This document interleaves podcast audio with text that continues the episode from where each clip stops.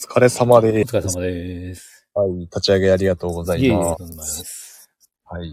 ちょっと、後のお二人を待ちつつ、はいはい。いいでしょ。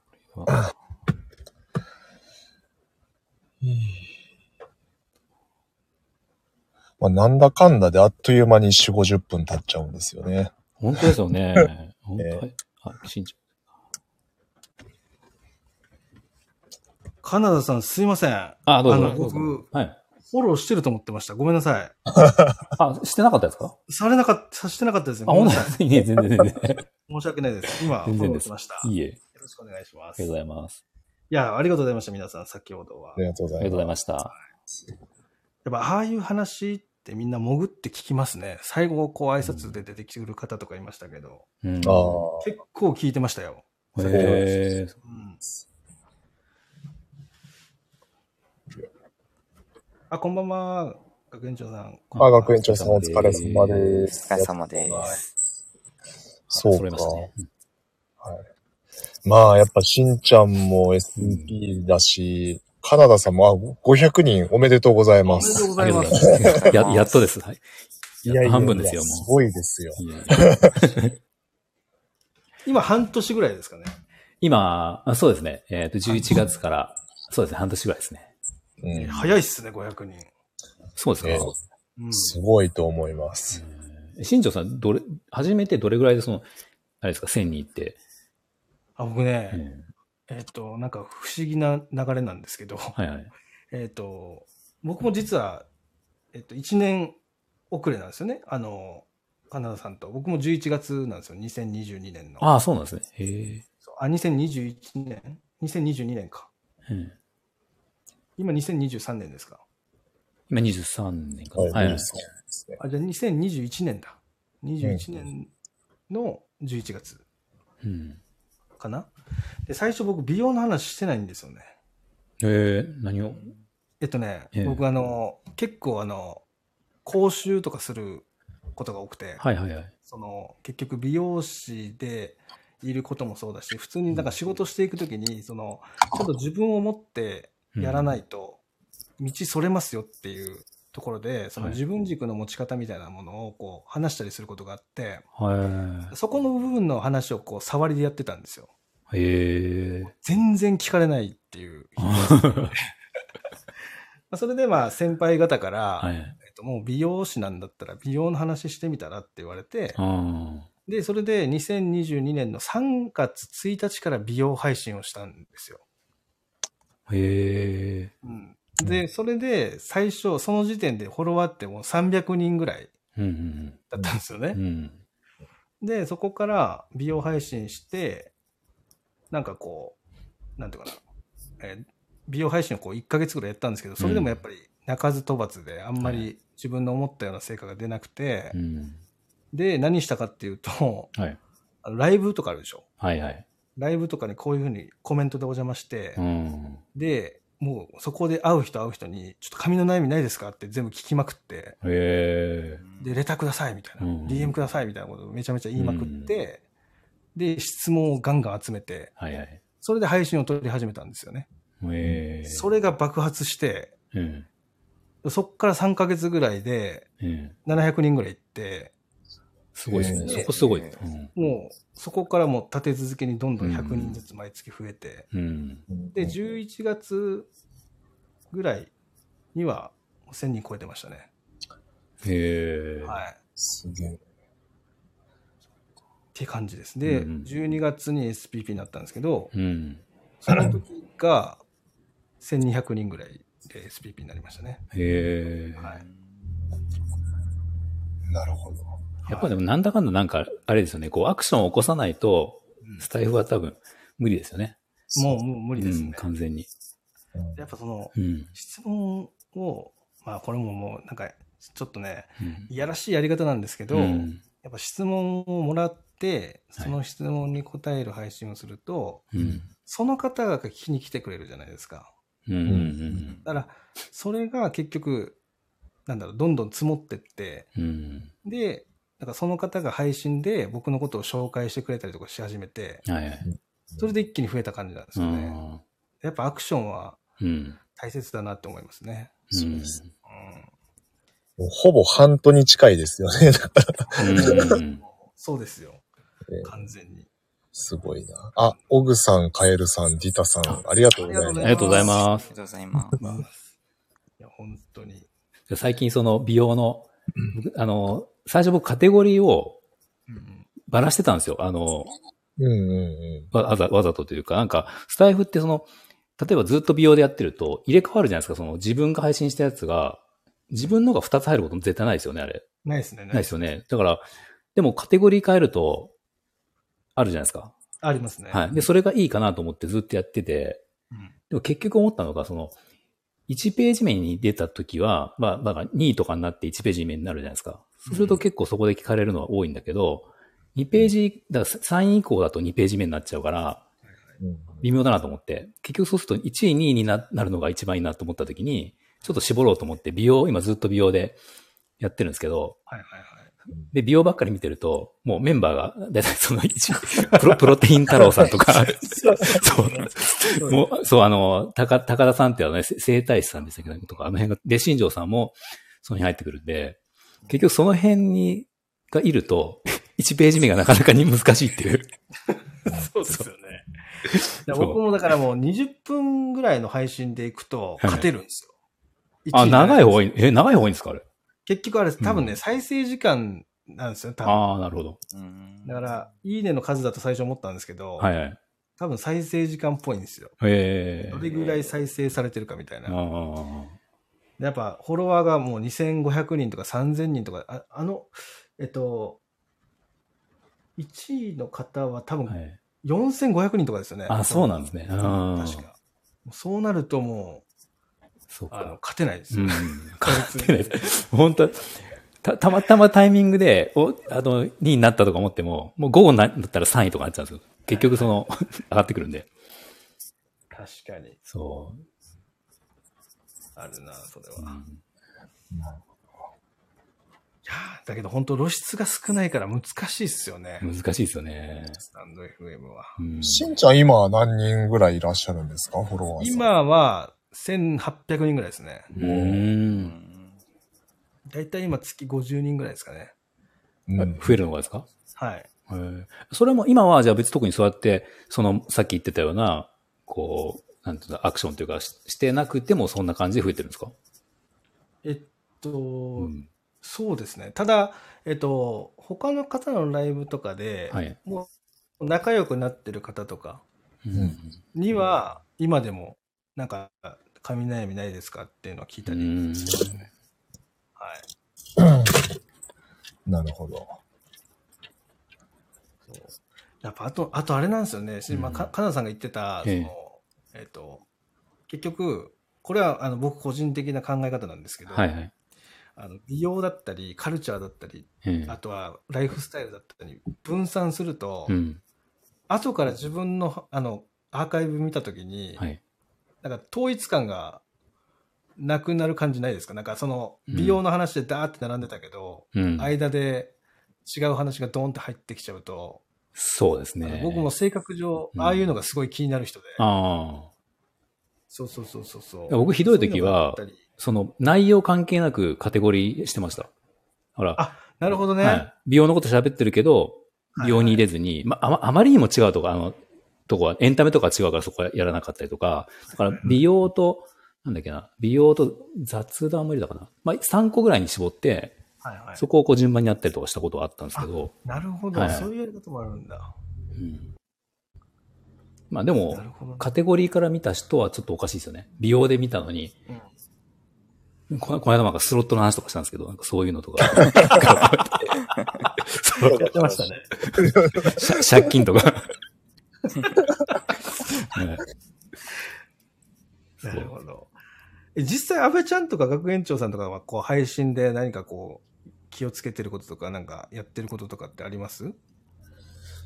どう僕はそんなに、まあ曜日ごとでテーマを決めてるので、逆にもう曜日別で散らばってる感じなんですよね。うんうんうん、まあなので火曜日は雑談、水曜日は美容、木曜日は仕事術、金曜日は人材育成、土曜日は家庭のことみたいな。うんこのチラシが本当はこうブランディング上あんま良くないのかもしれないなと思いつつも、まだここ絞り込もうっていう気になってないというか、う。うんんやっぱり元々の発信軸がその仕事と家庭だったりして、うん。もう仕事のことだけとか美容のことだけになっちゃうと、ちょっとその軸がまた変わっちゃうなっていうのもあって。うん。なるほど。なんかこう、ね、フォルダ分けされると一番いいんですよね。そうなんチャンネですルよね。のね。そうそうやっぱハッシュタグで分けるのは結構限界があるなっていう感じはするんですよね。安倍さんってあ今のも、、はいはい。こあの、コメントだけ言うときあるじゃないですか。あの、コメントの、え何曜日でしたっけ？あの、2回配信するとき。あ、土曜日はコメント返ししてます。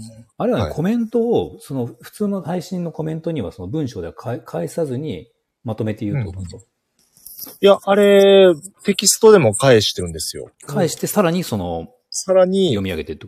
に読み上げて、言葉でも、まあ、プラスアルファ、その、文章で返しきれてないところの補足したりとか。で、まあ、お初でコメントいただいた方は、この人こういう発信されてますみたいな紹介もしつつみたいな。へはい。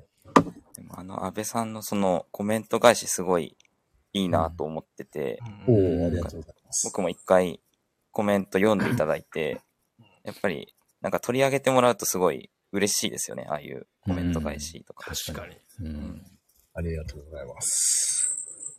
そう。そうなんかコメントしがいがある形にしたいなって思って、うんん。僕が読み上げたところで何の価値もそんなにはないんですけど、やっぱりせっかくなんで僕もご紹介してちゃんと、まあ声の SNS なので声でお礼言いたいなみたいなでですね。うん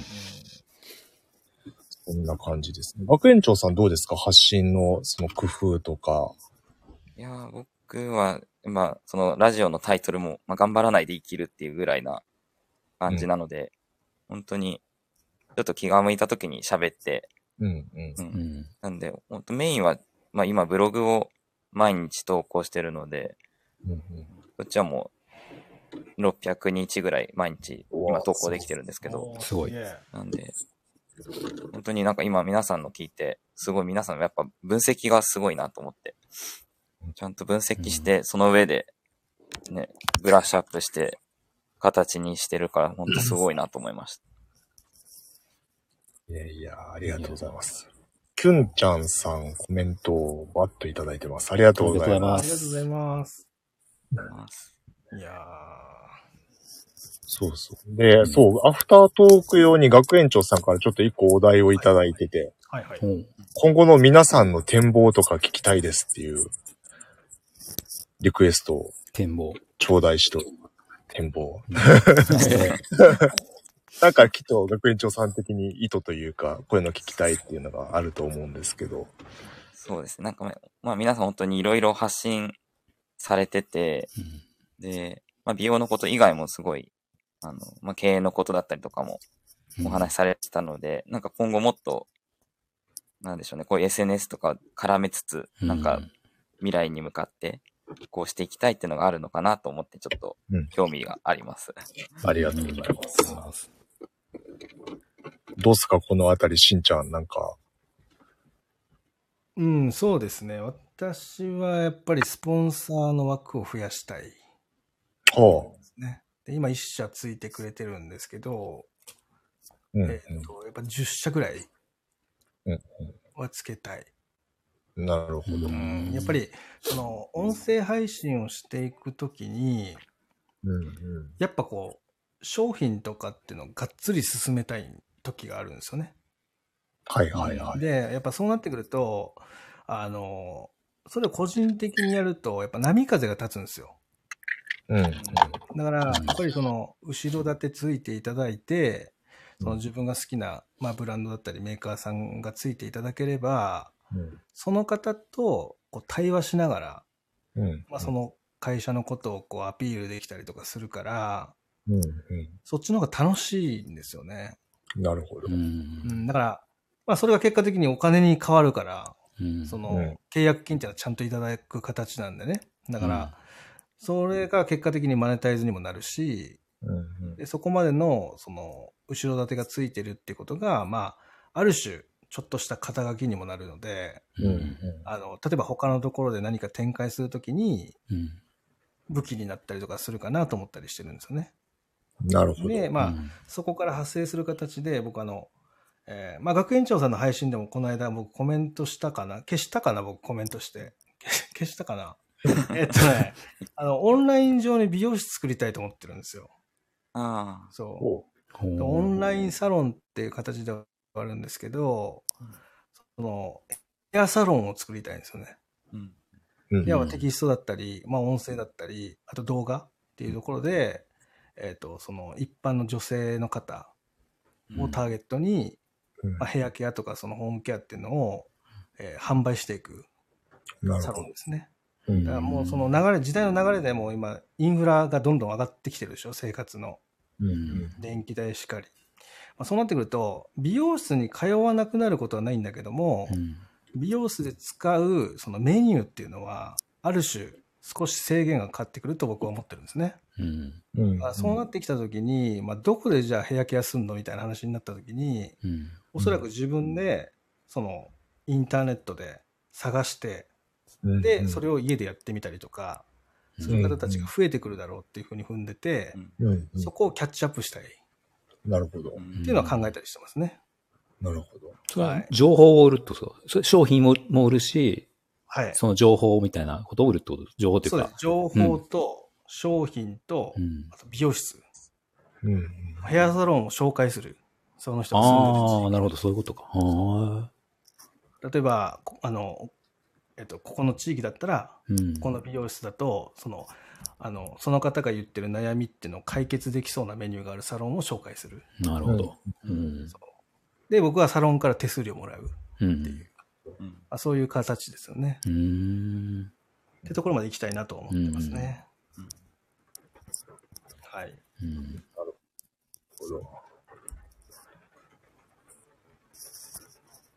なんですか、この間。どうしよう、どうしよう。どうしよう、今。ちょっと焦りましたよ。あ、じゃあぼ僕いいですか？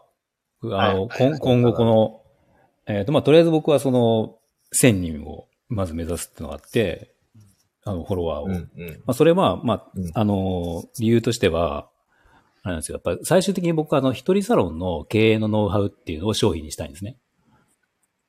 うんうん。なんで、まあ、例えば、100万円、一人サロンだと、だいたい、まあ、まともな経費、家賃とかでやってれば、100万円の売り上げがあれば、まあまあ、とりあえずそこがボーダーラインかなってのがあるので、そこにうんまだ行ってない人が、その、の役に立つようなその情報っていうものを商品にしたいんですよ。っていうのがあって、で、それをまあ、あの、売るためにというか、まあ、その、説得力を出すために、えーそういうスタンド FM でじゃあ1000人フォロワーとか SPP とか欲しいし、あと、うんうんあの、Kindle 本を出したいなと思ってて、その、そういう感じ、その内容の。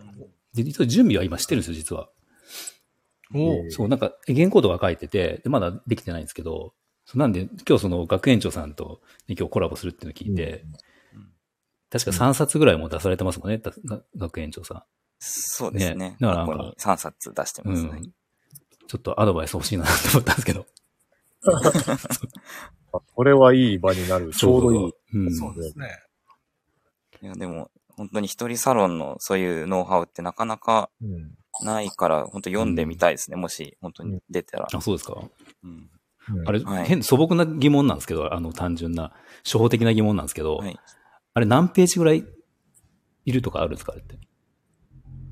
あれはペペ、ージ数って。何ページというか、文字数がうん。結構、1万だとちょっと少ないかなぐらいな感じですね。あえ全部でってことですね、本当に全部で一うん。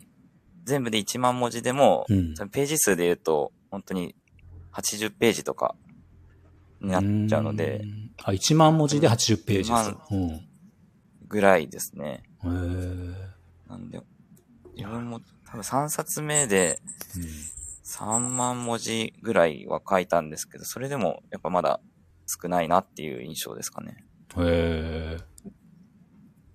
一般の書籍が10万文字ぐらいなんですよね。う。うんんうんうんで、まあ、まあ、Kindle 本のその、いくらで出すかにもよるとは思うんですけど、うんまあ、1万文字以上あれば読み物としては、まあ、形にはなるのかなという感じですかうーね。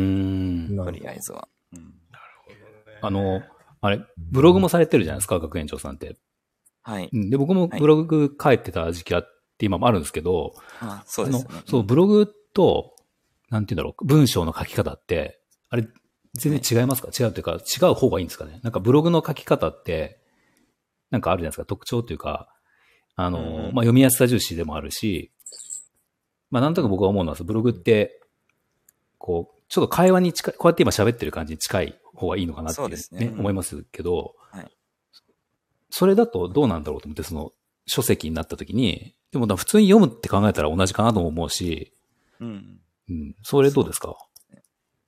そうです。自分はそこまで、まあ、書籍にするときにはそんなに、まあ、ブログはどっちかっていうと、ちょっと喋り言葉というか、うん。ちょっと崩した感じで書いてるんですけど、はいはい。書籍だとちょっと、まあ、体系的にまとめたりっていうのうんを考えないといけなかったりしたので、うん。なんか、ちょっと砕けすぎるとちょっと、うん。あれですかね、ちょっとここ、ちょっと雰囲気が合わないなとかはあったので、うん少し変えましたけど、うん。でもなんか、本当にブログのまとめみたいな感じで出されてる方も結構多いのでうん、あ、そうなんですね。うんうんそこはまあ、うん。まあ、ブログのまとめな感じでいいと思うんですけどね。うん。あそうですね。うん、ありがとうございます。そうなんか、書籍出してるっていうだけで、かなり説得力すごいあるじゃないですか、なんか。ああ、まあそうですね。うんそれ、それも欲しいなっていうのはあるんだけど。そう。そう、そんなことを考えてます、僕は。うん。なるほど。うん。安倍さんはどうですか？あ僕はですね、うんあんまり今のところマネタイズとかそっち系統のことは考えてはないんですけど、うんまあ実際この春ぐらいからちょっとだけプロットで動き始めてるのが、あのーコミュニティを一個立ち上げてるんですね。うん。これは美容メーカーさんとか美容ディーラーさん向けの相互研鑽のコミュニティを作ろうっていううん。動きをしていて、なんか営業マンって結構言っても孤独でですね、うん。なんか自分のその営業の仕方が合ってるのかどうかとか、なんかそこの課題感に対してどうしていったらいいかとか、うん。なんか具体的なスキルアップって何をどう進めていったらいいか分からずに割と我流でみんなやっていくケースがまあ多かったりとか、あるいはもうどうしていいか分からないので何もできずにいるとかって結構あるあるなんじゃないかなと思ってて。うん。なのでまあそういうなんか、うーん、スキルアップはしたいけど、やり方がわからない人たちとか、まあこういうことやっていきたいって思ってる人の壁打ち相手になれるような、まあ、そうういうコミュニティを作ろうっていう動きをしてるんですよ。ん。うん。まあ、例えばこういう、うーん、案件があって、どう提案したらいいかなとか、うん。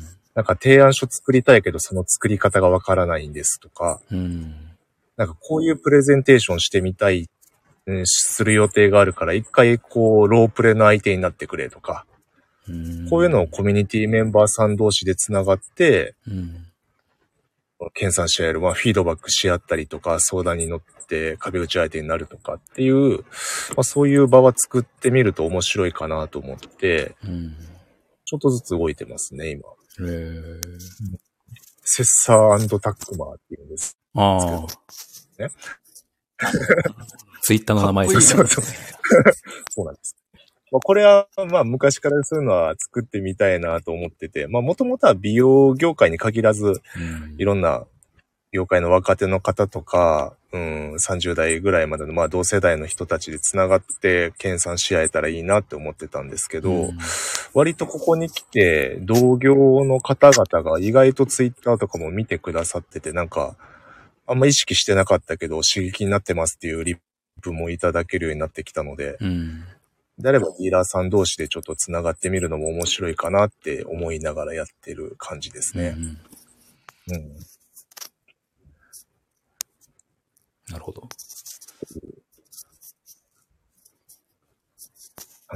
逆に、あの、学園長さんはなんか、あれですか、そういう展望というか。そうですね。うん。まあ、まあ、やっぱその、まずしんちゃんさんが前、なんかそのコメントで、一回消したっていうのを、はいコラボライブかな？って言ってたうんと思うんですけど、で、今、お話聞いて、そう、やっぱ自分も同じようなことを考えてて、はいはいはい。で、ちょっと前に、まあ、うちの奥さんと一緒に、ちょっと仕事の話というかビジネスの話したんですけど、うん。うちの奥さんも今、あの、去年個人事業主になって、で、その、奥さんは子供のその身長を伸ばしたりとか、うん。その子供の、まあ、どういう声掛けをすると子供の成長にいいかっていうようなうん。ものを教えるような仕事を自宅でしてて、で、その他にもなんかこう、最近は腸活のことを始めたりとか、腸のうん。うんうん。そうそう。とか、あとは、まあホワイトボードのアニメーションの仕事をまた、今勉強中だったりとか、いいろんなことを奥さんもやってるんですけど、うんうんなんかその、まあ、一緒に、奥さんと一緒になんかできたらいいよねって話をしてた時に、まあ、奥さんはその腸活やってるから、まあ、内面からの美容とかうんですね。と、まあ、自分はまあ表面上のその髪の毛の美容とかっていうところで、なんか一緒にできたらいいねってところで、オンラインのその美容室っていうのが一個案に上がったので、うん。やっぱりその、美容室行った後にその、綺麗をいかに続けるかっていうところもアドバイスをしてあげたりとか。うん。うん。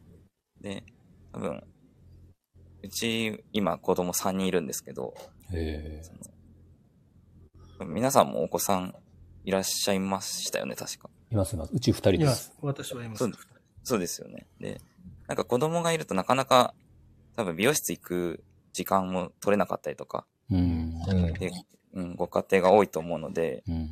その中でやっぱり次に美容室行くまでの間に、あの綺麗が続くようなうん。手助けができたらなっていうのをちょっと考えてて、うん。うんなんかそういうのをちょっと、まあ今はぼんやりですけど、奥さんと一緒にできたらなとかはちょっと考えたりしてます。うん。うん。なるほど。ですね。なんかこの間あの学園長さんが、ごめんなさい。はい。ちょっと前かな。あの、配信で、ホーム、ホームカラー賛成だよみたいな、ね、言ってたじゃないですか。はいはい。多分、普通に言ったら美容師、まあ、僕もよくたまに言っちゃうけど、できるだけやっぱやめた方がいいよっていうね、その、まあ仕方がないってあれなんだけど、や、やっぱりやめた方がいいっていうのは、どうしても言ってしまうけど、でも、状況によってやっぱり確かにそうやって、ね、いけないっていう人もいるから、そこをあんまり否定しても良くないなっていうのを、なんかあれを聞いてちょっと、ちょっと思いました、やっぱり。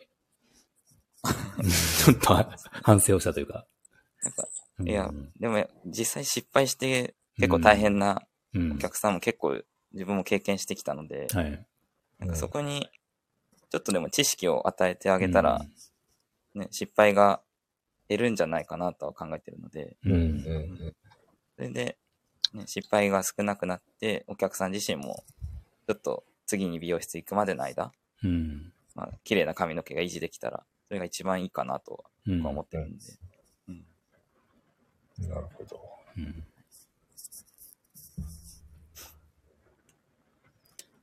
まあ、オンライン系で言うと最近あの AGA のオンライン診療とかめっちゃ増えましたよね。ああ、増えましたね増えましたね。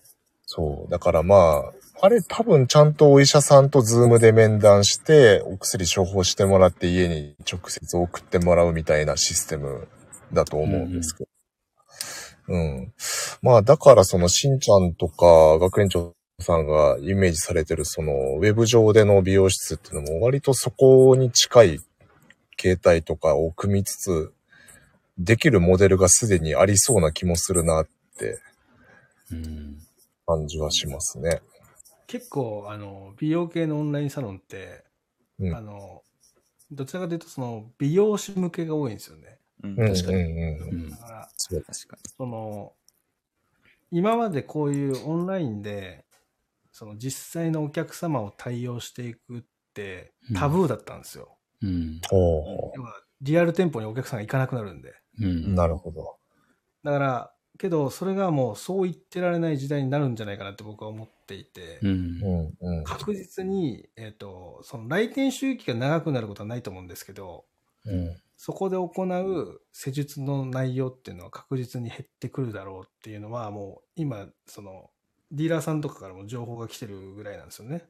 うん。だからやっぱりそこで差別化できるものっていうのを持っとかないと、っていう提案の仕方がやっぱ多いんですよね。う。うんん。うん。そうじゃなくて、それ受け入れちゃった方がいいんじゃないかなと思って。うん。うん受け入れて、じゃあその中で自分たちができることって何かなって考えたときに、僕なんかその音声配信でそもそもその悩み聞いて、うん。でもう直接ライブで声かけて、うん。で悩み聞いてそれに答えて、そこからなんかおすすめの商品ってないですかっていう質問が逆に来たりとか、それで Amazon で、まあ、こういう商品使ってみてくださいで、で髪の毛が良くなりましたっていうお礼の DM が来たりとか、うん。でしてるのを見てると、うん。あやっぱこれって必要だよなと思ったんですよね。う。うんん、単純に。でこの音声配信プラットフォームってこういうちっちゃい世界でもこんだけ、あの必要としてる人がいたりとか、うんそこで本当に髪の毛が綺麗になったってことを実感できる人たちがいるんだったらば、うん。これってその、はえっと例えばスタンド FM ってどちらかというと発信する人が多いでしょ、うん。その人たちでの中でさえそれがあるってことはうん。そのそもそも発信できてない人たちの中にはもっといるよなと思ったんですよね。うん。そこはなんか掘り起こしていきたいなっていうのは正直うん。あったりしますね、個人的には。なんかコロナの真っ最中の時に、結構近いことってやってましたよね。あの、前髪カットのオンライン講座とか、ありますよね。うんあったあった。なんか遠隔美容みたいなね。あそうです。ーうん。うん。そうもうなんかどちらかというともう施術するのはお客様自身なんで、うん。僕らはそこに、えーオンラインっていういろいろなものを駆使して、うん。美容師まではいかないにしても、うん。まあ髪の毛、自分の髪の毛を扱うところの最低限のレベルっていうんですか？ううんん。そこをこう手取り足取りこう教えていくような、うん。そういうところ。だから僕の中ではや薬剤メニューとか、うん。あのカットとかっていうのはもう考えてなくて、もうケアなんですよ。うんケアケア重視というか。そうそうそう。もううん薬品系とか、ハサミ系はちょっと責任が取れない部分もあるうんじゃないですか、一応。確かに。人に、人によってはかぶれたりする人もいるんで。うん。でやっぱその対応できるところって言ったら、まあ、そのホームケアと、うんまあ、その今までサロンケアでやってた部分が家でできるところう。うんん。までのその教育っていうかそういうのができたらなっていううん。感じではありますけどね感覚としてあと、あの、あれ、子供のカットとかどうですか？こなんか、子供のカットって結構お母さんするじゃないですか、家で。はいはいはいはい、はいで、なんか、美容院に連れてきてくれる、まあ、子もいるけど、その子供って言っても本当に、えっ、と、あれですよ、幼稚園とか行く前とか、あ行く、うん。行くぐらいか、幼稚園ぐらいかな。なんか、美容院に来ても正直動いちゃって、大して質のいいカットなんかできないっていうのがあるじゃないですか。まあでも、まあ、ただってわけにいかないから、子供料金とかってあるけど、なんか正直からお母さんとか家でやって、ほんってうまくやれれば、それが一番いいなって思う時はありますよね、なんか。ありますね、ありますね。だから僕あの昔福祉施設とか保育園とかボランティアカットで回ってた時があったんですけど、うん。その時とかは先生なんかに教えてましたもんああ。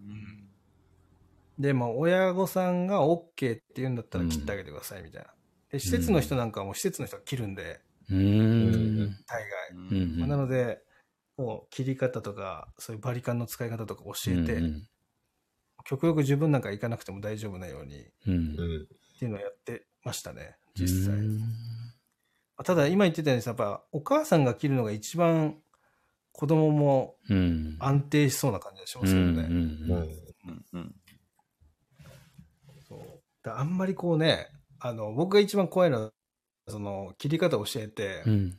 こう、そのハサミでうん耳切ったとかうん。言われて、どうしてくれるんだみたいなこと言われたらどうしようかなとかね。そうですよね。いややっぱ、関係ないけど言われたらちょっと困るじゃないですか。ああ。そうそうそうだから、そこら辺のリスクヘッジっていうのは僕めちゃめちゃ考える人なんですよね。うんうんだから、保証できないことはしないっていう感じのは、うんまだ第一線一応引いてはいますね、今のところは。うんお客さんにもそうですか？お客さんに対してもそういうのあります？お客さんに対してもありますね。うんありますよねのコテとかうん。までは教えたりするんですけど、うん。前髪のカットとかは、うん。あの、なんだろう、おでこにラップ貼って、はい。あの、自分の髪切るぐらいはできますよっていう話はするけど、うん。子供のカットとかっていうのはやっぱ言えないですね。あうん。そうそうそう。っていうのはあったりしあ。ますね。うん。一回お客さんに、あの、僕、このお客さん、えーカットしたらちょっと偉いことになるなって思った人がいて、はいはいはい。うん、なんか、あのね、髪の毛のその毛先から酸素が出てるって言われたんですよ。あ？わかります歯じゃないですか。歯ですよね。でうん。髪の毛の、その人ミディアム、肩当たるぐらいの長さで、えっ、と、はいはい初めて来たんですね。初めて電話予約で来て、で、座ってカウンセリング始まった時に、あの、まあ、何かご希望ありますかってことを聞いて、そしたらその髪が跳ねるのが気になるって言ったんですよ。で、はいはいはい。長さはまあミディアムだから、まあ跳ねやすいですよね、そもそもが。あの、うんそうですねちょうど肩当たるぐらい。で、しかも、矯正してあったんですよ、宿毛矯正を。まあだから、まあ、普通に考えたら、宿毛矯正してあってツンツンしてて、肩に当たる長さで、いやまあ長さ的に跳ねやすいし、まあちょっとこれは長跳ねやすいですよっていう話をまあまずしたんだけど、そしたら、やそんなんじゃないんですみたいな。あの、私の髪の先っぽから酸素が出てて、これその前回行った美容室で切られたのが原因で、酸素が出るようになってしまったから、なんとかしてくれっていう。って言われて。笑ったらダメなのいやいや、本当に、はいでも笑うしか、まあ僕で笑えなかった。怖かったんですけど、で、これはちょっと、なんか、下手に切ったらまずいなと思って、はい。まあ結局やらなかったんですけど、そのちょっともう正直に言って、僕そのお客さん、あ あなたが言ってることが、一言も僕は理解できないから、うん、なんともできませんって言ったら、ちょっとまあ怒って書いてたんですけど、はいはい。うん、書いてもらってよかったなっていう。いや、危険ですよ。これ切ってたら大変なことだ大変なんで、本当ですよ。もうさらに空気が出た、出るようになったとか言われそうなんで、水素まで出てますとか言われそうです。もうあれは怖かったですけどね。怖いね、それは。なんこか、このれビビっ、た話ですね、これ。あの、カナダさんが言ってる通りで、今そのネットに情報が溢れすぎて、はい。うんその人が検索する情報が、うん。えーその人にとっては正しい情報になっちゃうから、う。うんんその、例えば跳ねる原因が、その酸素かもしれないって記事を読んじゃってる可能性が高いじゃないですか。うん。うん。ううん。そうするとやっぱそうなっちゃうんですよ、マインドが。うんうん。うんだから、その、本当なんだろうな、間違った情報じゃないのかもしれないけど、うんやっぱそこを丁寧にちゃんと、その、紡いであげる人が必要なんですよ、ネット上に。う。うんんうんうん。だからそれは超感じるんですよね、最近。結構ありますよね、そういう。今の話はうん初めて。はい、うん結構ありますよね。ありますあります似たような。あこの酸素はかなりちょっとレアだけど。そうそうそう。酸素はちょっと驚きました。はい。そう。栄養分が毎日抜けてるのとかは、やっぱ僕も経験ありますね。う。んなんかカラー剤がキューティクルが。あ、ごめんなさい。カラー剤がなんかあの、何？子宮に溜まるみたいな話あるじゃないですか？ああ、はいはい。あれ、あれも、うんああれって何なんですかね？たまに聞くんですけど。えっと、うんあれで言うと、その、えー僕一回昔調べたことがあるんですよ。うん。うんで、えっと、やっぱ経皮毒なんですよね、よ言ってしまえば。うん。うん経皮毒ってまあ皮膚から入っていくっていう形で、うんまあそれがその脂肪分が多いところを通りながら、まあ最終的にこの子宮に流れていくみたいなうん。あ流れがあるのはあるらしいんですよね。あ、そうなんですね。うんただ、うん。ただ、えっと、予兆として現れるのは、本当に臨月前後なんですよ。うん。うんその臨月前後に、えーそういうカラーをすると、うん。うんその子宮に溜まってる水の色が染まったりとかうんするっていうのは、うん実際この産婦人科の先生からも聞いたことがあるんですよね、僕。へえ、そうなんですね。うんだから、臨月付近はもうカラーとかそういう、あの、ネイルとか、うんあのまつげエクステとかもやったらダメらしいんですよね。っていうのをなんかうん昔調べて、うんで、実際その根拠が取りたくて、その産婦人科の先生に聞いたことがあるんですけど、うんうん。あの、本当子宮が抹茶色？あの、あ、子宮じゃない、えっと、羊水がうん。抹茶色のは見たことあるって言ってましたね。うん。うんなる、なまあたることがだ、それがあるってことカラー、そう。ただカラーとは言い切らなかったですけどね、先生あはあ、。そういうことか。それは多分医者の立場上言えないんだと思うんですけど、うんうっんうん。ていう話は聞いたことありますね。うん。まあただそれが原因で子供が、その、なんだろうんう、病気になるとか、うんそういうのはちょっとわかんないですけど、うまん。あ、ただね、昔からいなんか言われてますよね。美容師同士が結婚すると、うん。なんか8割ぐらいの確率でなんか、うん。アトピーとかアレルギーを持って生まれてくるみたいなええ、あーそうなんですか。のもなんか昔、なんか聞いたことありますね。うん。なるほうんまあまあし、あの根拠はないです。うん。根拠はないんで、証明した人がいないっていうのはありますけどね。だから結局そういうのを、あれですよね。まあ、ぼ僕らがじゃあそれ今聞いて、あ、じゃあもうカラーしたらダメだねとはならないけど、その、うん。普通に美容師じゃない人がじゃあどっかでネットでパッとそれ見たときに、特に、じゃあ、もろ、その妊婦さんが見ちゃったりしたら、はい。それは心配になりますもんね、その根拠がわかんないから。まあそうそうねそうそうそう。うんだからそこはなんかやっぱネットだけの情報を信じてしまうとちょっと怖いなっていうのはありますね。うん確かに。なんか、経皮毒系とか、あと、発がん性物質系は割と、うんはいはいはい。うん。うん、なんか、どこの情報を拾うかによって、その、情報への過敏度というか敏感度が違う気がするので、うん。いや、本当でうすよ。ん。まあ、その食品でもありますもんね、なんか。最近。そうそうそうそう。うんねだからまあ僕らが普通に取ってるものも、うん他の国とか、その国の中でもアメリカとかだったら州によって全然厳しさが違うので、うん。うん、どこだったっけな、カリフォルニア州とかコーラも NG だったりするんで。すよね、確か。うんそうそう、発がん性のある物質のグレード分けのどっかに入ってて。うん。なるほど。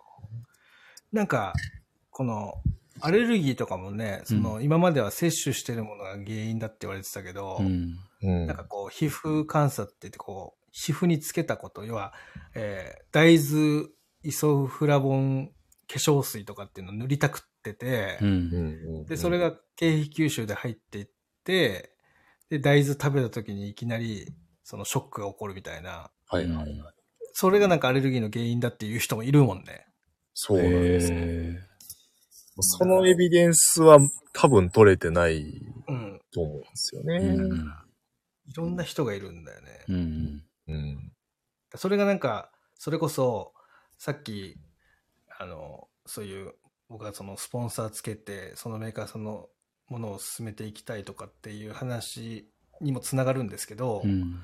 やっぱその、こう、自分自身よりも、その自分についてる箔の方が目立ってしまって、うん。うん。その言ってることがうん、その無茶苦茶になっていく。のは怖いじゃないですか。だからまあ、そういう意味で僕はリスクをすごい考えてしまうっていうのが根底にあるんですけど、うん。やっぱそういう人が多いんだと思うんですよ。うこのん。博士号とか、う。うんん。そういうテレビに出ましたとか、うん。はい。そういうのが先行してしまって、やっぱその、それが書かれてるだけで影響力がある人だってなっちゃうんで、う。うんん。うん。で実際その人が言ってる発言は根拠はなかったりすることが多い。うん。そうですね。割と、その、飛躍する言い方というか、そうそうそうそうん。やっぱりその目を引くブログの書き方をするとか、これうんテレビ出てる人たちとかもそうですけど、キャッチーな言い方した方がうん。刺さるというかう。、そうそうそうそう。伝わるから、極端な言い方になっちゃって発信の仕方が。そうですよね。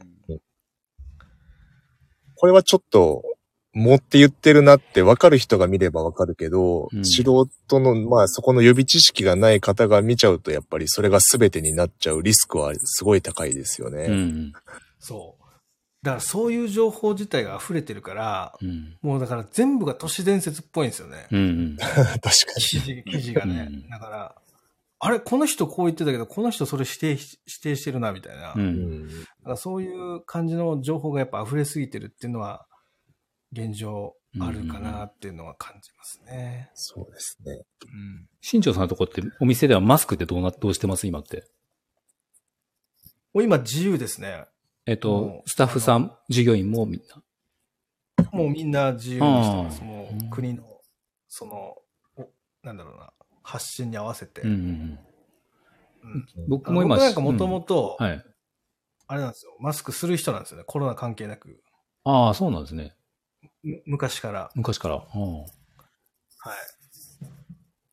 なので、もう、スタイリストになった時からずっとつけてますね。もう16年ぐらい、15年えそうなんですかつけてますね。はい。へえ。え、それは、なんか理由があるんですえっと、うん。このスタイリストになりたての時に、うん。人生で初めてインフルエンザになったことがあるんですよね。ほうほおうで、それが、えっと、お客さんから移ったんですよ。う。はい。で、そのお客さんが体調悪くしてて、うん。翌日わざわざお店に電話してくれて、う。うんん。私インフルエンザだっただったから、もしかしたら移してるかもしれないって言われて、うん。だからそれでそのまま移ったんですけど、僕これで、うん。えー入院したんですよ。へえ。もう、もう本当に意識がないぐらいまで行って、うん。42度ぐらいまで上がったのかな、ずっとうん熱が下がらなくて。うん。ええそういう経験して、まあ自分の中で、その自分がもしかかってて、うん。で、それが、その飛沫で移したりとかうん。うんするのは嫌だなと思って、うんその仕事中に関しては、その時からつけるようにしてて、なるへえまあ、それがもうずっと続いてるような感じですね。うん。ほど。うん。はい。まあ、それでなんか何か防げるかって言ったら防げないとは思いますけどね。まあ、ただその気持ち的な部分で、うん。いや移しちゃ嫌だなっていう感じでやってる感じかな。へえ。はい。おお客さんとかもだいぶ外してきますよ。もうおおそれはいい。うん。うちも半半分ぐらいですかねだけど、半分の方はまだしてるなっていう感じ。うん、うん。うん。なるほって感じかな。ど。学園長さん、今、学校さんではどんな感じですか？生徒の皆さん。学マスク校も一応そのマスクは個人の自由に今なってるんですけど、うんうん。学生はでも8割ぐらいはまだマスクですね。職員も自分は花粉症がなくなってからはすぐ外したんですけど、うんうん。職員室見ると自分以外はみんなマスクですからね、まだ。うんなんで、でもこのなんかなんとなく肩身が狭い感じがうんうん。多分み外せない理由なんじゃないかなと思いますけどね。そうですよねう。ん。なるほど。うちの息子が学校に行った時は、あ始業式の時、一人、うちの息子は外して行ったんですけど、えっ、と、全員してたって言ってました。えーちょっと今3年生ですけどね、小学校。うん。これはなかなか外せない文化になってるところはありますようんね。なんかね。良くない。うん。うん。いやーだから結局、その、つけること、外すことの、うん。うん。その、境目をどこで取るかっていうのは、うん。多分、個人個人に委ねられてるから、日本の場合。うん。うん。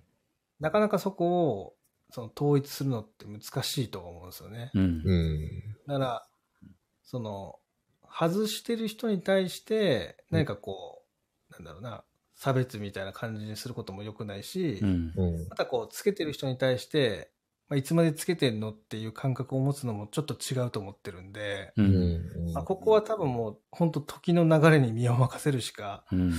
ないのかなっていうのを感じたりしてる形ですかね、私は。そうです。はい。まあ、びただ、たまに一応びっくりすることもありますけどね。うん。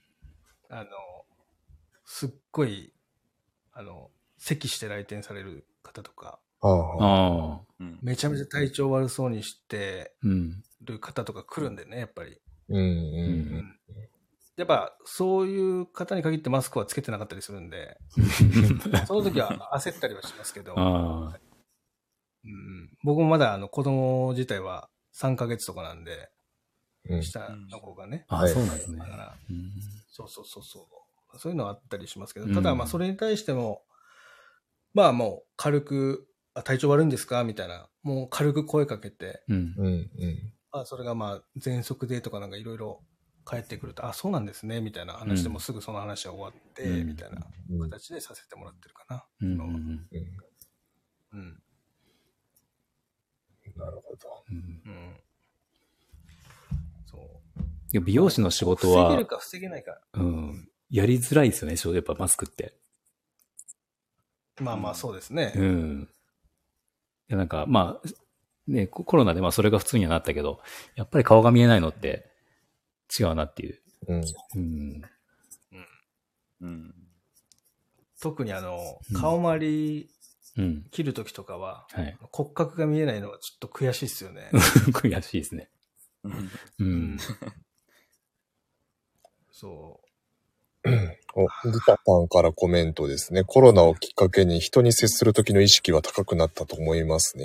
うん。マスクしてない人がいると私は必ずマスクします。うーん。まあ、防御というか、うんうん。う。うんうん。うんなるんでしょうかね。うん。まあ、あと2、3年はかかるんじゃないですかね。そこの、なんだろう。なんていうかな。その、どっちに対しても、うんその、ね、うん。そう、何も思わなくなるまではそれぐらいかかるかもね。そうですね。なんかかかるだろうね。うん。ただわ、私はもう、あの、本当さっきも言いましたけど、昔からずっとマスクなんで、仕うん事中は多分、外すことは、仕事中は多分ないと思うんですけどね。うん。うんそうそうそう。うんそうですね。50分ぐらいになりましたね、そろそろ。あお、そうですね。うん。あっという間に。そうですね。はい。いやー、なんか、アフターも割り割り、割と、あの、真面目な。こ れね、やっぱあの、ね。みんな根っこが真面目な人なんでしょうね、これ真面目。そうですね。いやー、まあ、全然僕は話してて楽しく過ごせましたが、はい。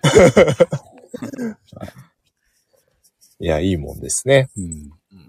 なんか4人ぐらいになると、こう、話うまく、こう、なんか、こう勝ち合わずに話せるかなと思ったんですけど、意外としっかりと、いい感じに、はい。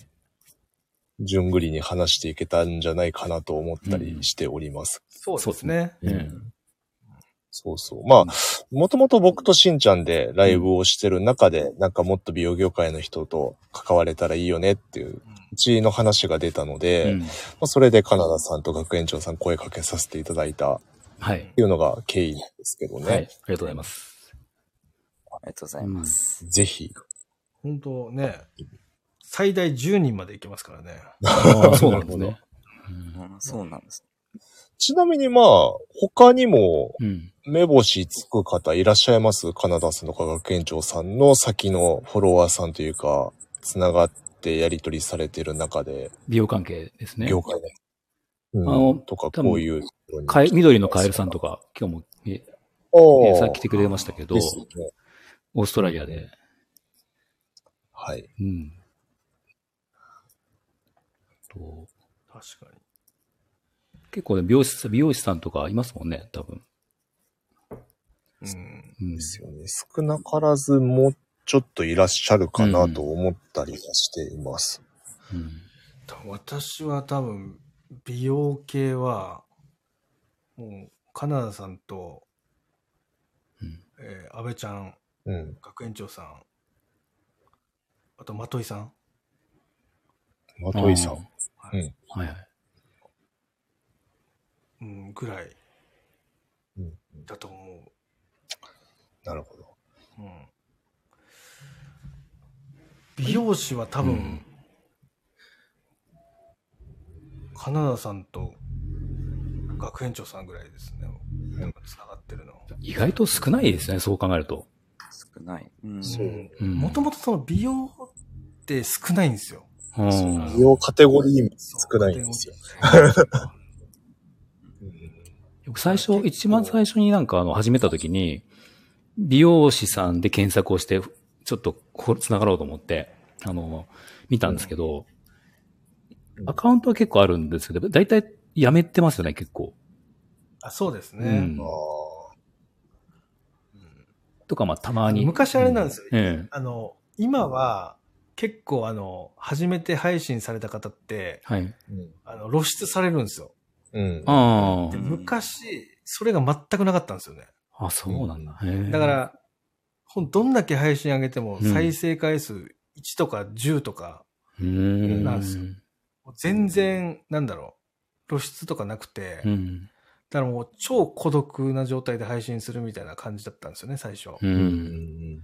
それが去年の7月ぐらい、7月ぐらいから、はい。あの、初めましての人たちがどんどんその人気のところにガンガン上がるようになって、うんうん。その露出されて、その、うん新しい人が配信してますみたいな感じで、はいはい。うん。それでうん、あの、一気に盛り上がった感じはあります。スタンド FM が。あなるあほど。それまではもうみんな2、3本上げてやめたりとか、うっん。ていう人がやっぱ圧倒的に多かったと思いますよう。ん。まあ、リアクションないことほど辛いものはないですからね、発信において。特にね、美容をやってる方とか、美容師さんって、こう、うん何か情報を届けたくてやる人が多分多いと思うんで、うん。うん。それでレスポンスないとか再生回らないってなると、ちょっとね、うん。やっぱり答えちゃう可能性はありますよね。うん。そうですね。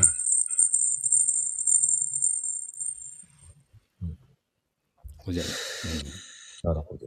まあ、あの引き続き、うんお近くで誘えるそうな方がいらっしゃれば、はいぜひ、美容なみんな、うん。お声掛けいただけたらと思いますので、はい。はい。うん引き続き、よろしくお願いします。よろしくお願いします。お願いします。ということでえ、ぼちぼち良いお時間かなと思いますので、はい。締めましょうか。はい。はい。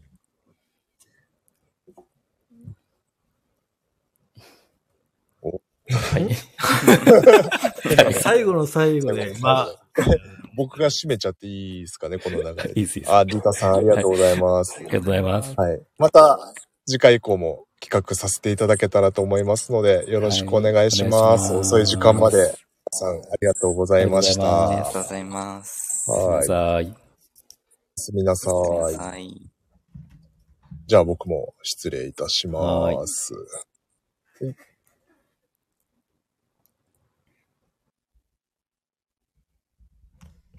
Please stop.